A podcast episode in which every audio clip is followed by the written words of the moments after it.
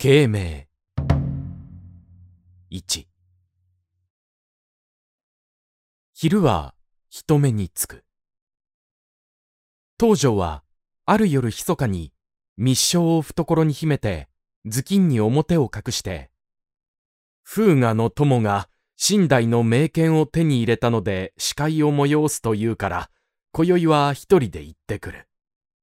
と家人にさえ打ち明けずただ一人炉にまたがって玄徳の客観へ出向いていった。それもふと曹操の密偵にでも見つかって後をつけられてはならぬと日頃私分だけの交わりをしている風雅の老友を先に訪ねわざと信仰まで話し込んで世も参考の頃気がついたようにいやあ思わず今夜は話に身が入って調剤いたした。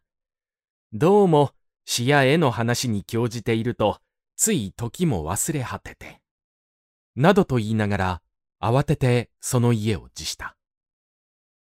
そこは郊外なので玄徳の客車へ来たのはもう四校に近かった。深夜。しかも時ならぬ人の訪れに何事かと玄徳も怪しみながら彼を迎え入れた。が彼はおよそ客の用向きを察していたらしく花木が客員に食を灯しかけるといや、奥の昇格にしよう。と、自ら東条を導いて、庭伝いに声援の一角へ案内した。京都へ来た当座は、曹操の行為で、娼婦のすぐ隣の官邸を住まいとしてあてがわれていたが、ここは帝都の中心で、田舎者の住まいにはあまり晴れがましゅうござれば。と、今のところへ引き移っていたのだった。何もありませんが。と、すぐ政党の下に小坂森の食器や杯が並べられた。それらの陶器といい、部屋の飾りといい、清楚寛雅な主の好みが伺われて、東条はもう、この人ならではと思い込んでいた。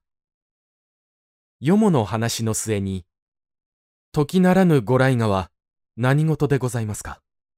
と、玄徳から尋ね出した。東条は改まって、世の義でもありませんが、巨殿の見狩りの折、義帝関羽殿がすでに曹操を切ろうと仕掛けたのを、あなたがそっと目や手を持って押しとどめておいでになったが、その司祭を伺いたいと思って参上したわけです。玄徳は色を失った。自分の予感と違って、さては曹操の代わりに質問に来たのかと思われたからである。が、隠すべきことでもなく、隠しようもない羽目と、玄徳は心を決めた。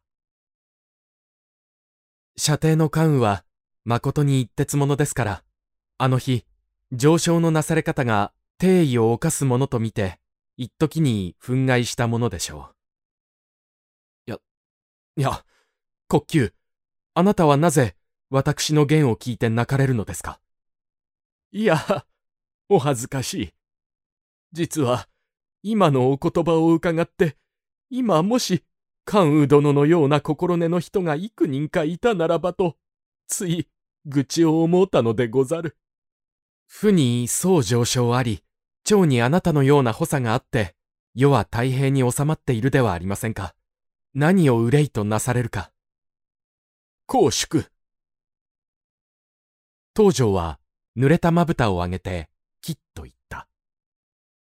御身は、わしが曹操に頼まれて腹でも探りに来たものと密かに用心しておられようが、疑うをやめたまえ。御返は天使の公祝。この方もまた外石の端にあるもの。なんで二人の間に偽りを差し挟もう。今、明らかに実を告げる。これを見てください。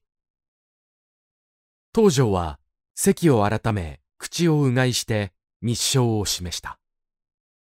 灯火を切ってそれへまぶたをじっと落としていた玄徳は、やがて止めどもなく流れる涙を両手で覆ってしまった。悲憤のあまり、彼の鬢髪はそそけだって、ほかげにおののき、震えていた。2おしまいください。涙を拭き、密書を拝して、玄徳はそれを東条の手へ返した。国級のご胸中、およそわかりました。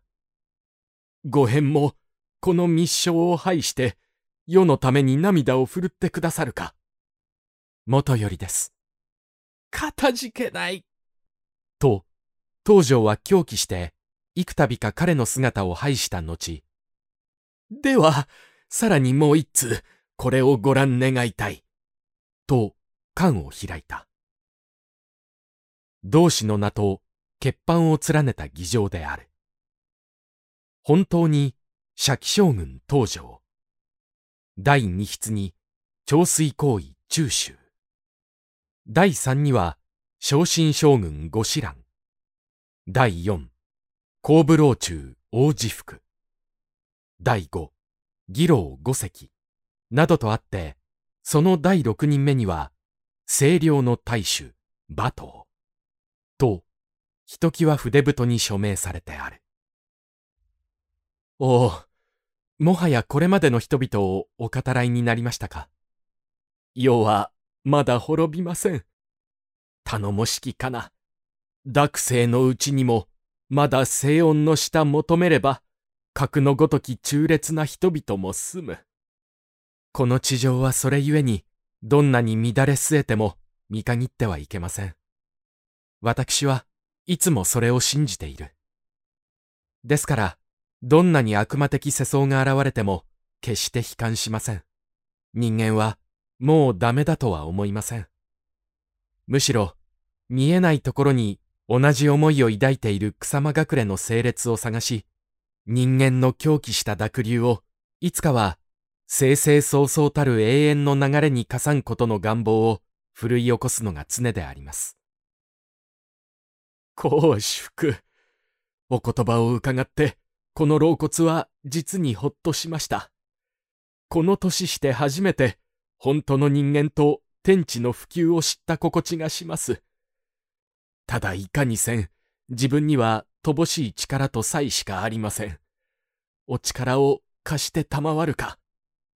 仰せまでもない義。ここに名を連ねる諸侯がすでに立つからには、玄徳もなんで剣馬の労を惜しみましょうや。彼は立って自身必見を取りに行った。その時、昇格の外、牢や窓のあたりは、かすかに微光が差し始めていた。夜は明けかけていたのである。街廊のひさしからポトポト霧の降る音がしていた。そこで何者か声を出して泣いている人影があった。玄徳は見向きもしない。けれど東条はぎょっとして牢を差し覗いた。見れば、玄徳の護衛のため、夜通し外に貯立していた進化であった。いや、義弟の関羽と張飛の二名だった。抱き合って嬉し泣きに泣いている様子なのである。ああ、二人も、ここの密談を漏れ聞いて。東条は、羨ましいものさえ覚えた。議場に名を連ねた人々の誓いも、もし、玄徳と義弟たちの間のように、濃く、深く結ばれたら、必ず大事は成就するが、と思った。すずりを持って、玄徳は静かに彼の前へ戻ってきた。そして、議場の第七筆に、左将軍劉備と金言に書いた。筆を置いて、決して命を惜しむのではありませんが、これだけは固く報じていただきたい。夢、軽々しく動かないことです。時至らぬうちに軽挙盲導するの具を戒め合うことです。暁の尾行が、そういう玄徳の横顔を見ている間に鮮やかにしていた。遠く、軽鳴が聞こえた。では、いずれまた。客は、炉に乗って朝霧の中を密かに帰っていた。